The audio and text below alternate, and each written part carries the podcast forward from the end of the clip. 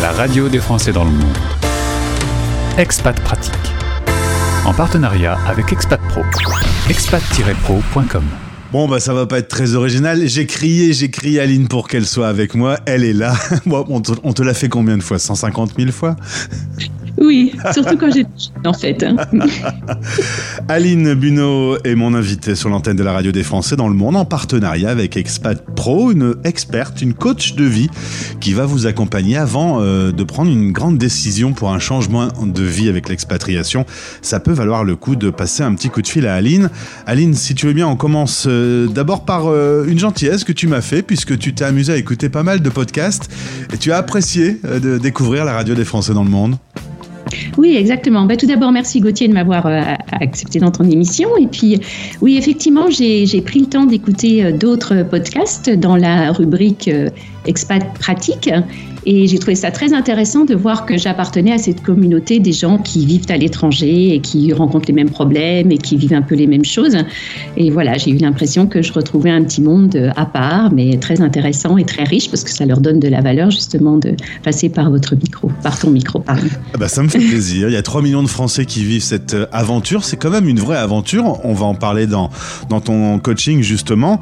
D'abord, on revient à Montbéliard, puisque tu es originaire de la région Est. Tu vas faire 10 ans d'études et enseigner sur Paris. Et en 2000, avec ton mari, vous avez une envie euh, d'international. Il s'avère qu'il travaille chez Ericsson. Il a une opportunité pour aller à San Diego. Tu te souviens du jour où il t'a appelé depuis la plage pour te dire Euh, Chérie, je crois que j'ai trouvé l'endroit où on va aller. Oui, c'est vraiment exactement ça. En fait, il avait le choix donc euh, entre Dallas et Washington et San Diego. Donc, il a commencé par les deux premières villes et ensuite, quand il est arrivé en San Diego, on était au mois de février. Il m'a appelé de la plage et il m'a dit Aline, je crois qu'on a trouvé l'endroit de rêve. Voilà, et c'est comme ça que ça s'est passé. Du coup, euh, départ pour euh, San Diego. On est dans l'ouest américain. Faut dire que la météo est plutôt clémente, les décors sont plutôt euh, jolis. L'Amérique est, assez plurielle. On est dans une partie où elle est la plus American Life.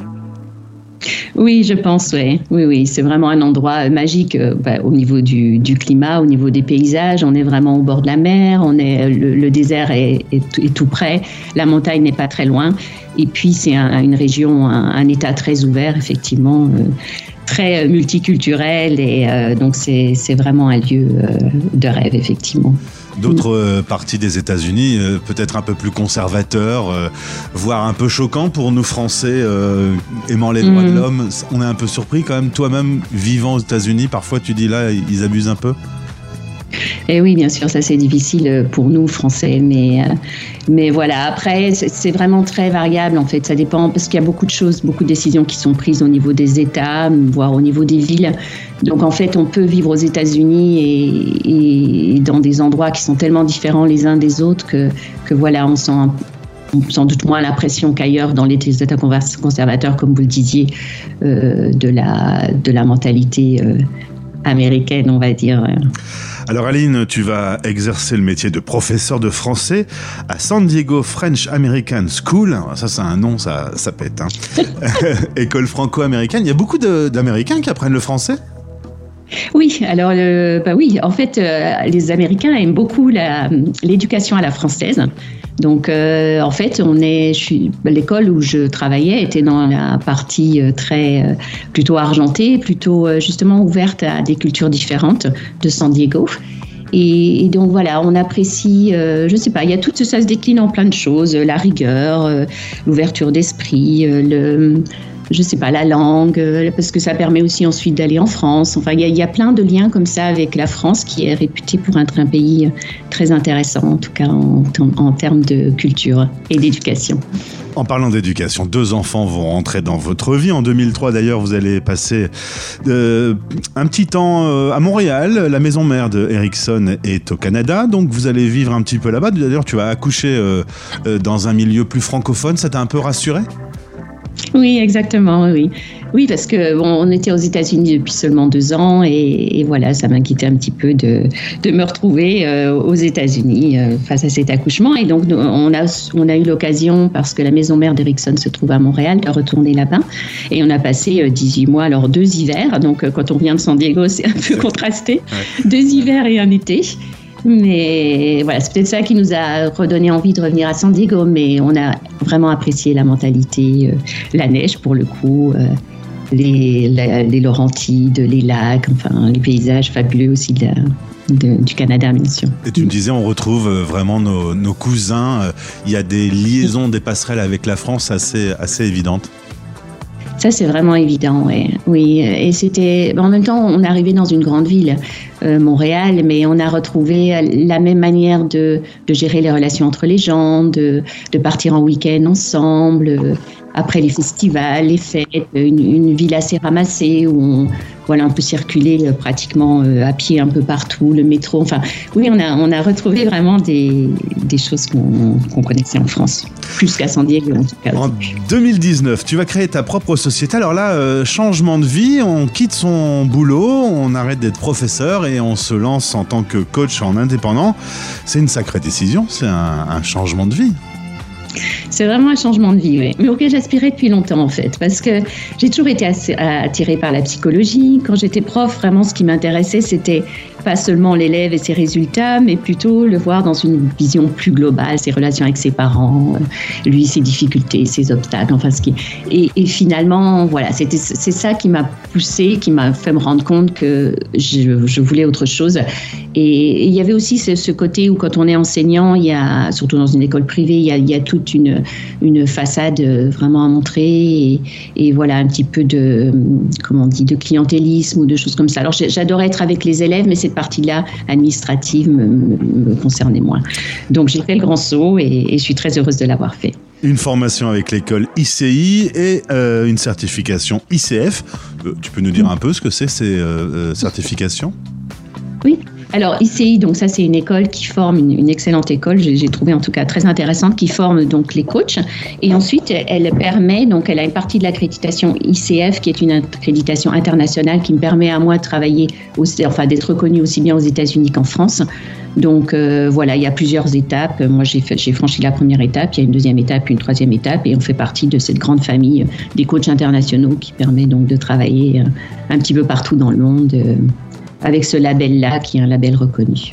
Alors tu parles le français et l'anglais, il s'avère que bah, ce sont plutôt des expats français qui se tournent vers toi aujourd'hui et, tu accompagnes des transitions de vie professionnelles, personnelles, des, étudiants plutôt sur le registre émotionnel, décider de quitter son pays natal et d'aller vivre une expatriation, ça peut être un choc, il faut s'y préparer. Euh, oui, alors il faut s'y préparer. Alors euh, en fait, je cherchais dans les exemples, j'ai l'exemple d'une jeune fille qui était qui arrivée au moment du baccalauréat et qui en fait avait qu'une envie, c'était de partir à l'étranger. Ses parents n'étaient pas d'accord parce qu'ils préféraient qu'évidemment elle ne perde pas de temps et qu'elle finisse ses études, enfin qu'elle continue ses études, tu vois. Donc je l'ai aidée en fait à, préparer justement ce départ. Et euh, donc il y avait un problème d'argent, il y avait un problème de comment est-ce qu'on fait quand, que fera-t-elle quand elle reviendra en France? Donc ce qu'elle a fait, c'est qu'elle a trouvé euh, euh, un travail de fille au père. Donc, Jungs. Ça ne coûtait pas très cher. Elle se s'est trouvée à Washington. Les parents étaient contents parce qu'elle a réussi à obtenir une année de césure d'une école dans laquelle elle est inscrite déjà pour son retour. Voilà, ça, c'est par exemple quelque chose que je peux faire en fait. Je pars de, son désir de partir et je l'aide en fait non pas en, en me substituant à elle, non pas en lui donnant des conseils, mais en allant l'aider à chercher dans ses ressources personnelles ce qui va lui permettre justement de planifier, de construire quelque chose qui tienne la route, qui soit réaliste, challenging, puisque en fait pour elle c'était un, challenge, elle est très fière de ça. Et puis voilà, elle, part, elle revient euh, l'année prochaine, elle aura une, une, place dans une, dans une école d'ingénieur. Donc euh, voilà, alors elle aurait peut-être pas pu le faire toute seule. Voilà, c'est juste que je donne un cadre, des encouragements, et puis, euh, et puis voilà, je m'appuie sur, sur sa volonté et son intention à elle. Qu'est-ce qu'il faut faire pour préparer son cerveau à réussir une expatriation? Parce qu'on va tout changer, la langue va changer, la culture va changer, la nourriture, la façon de travailler, ses relations avec les autres.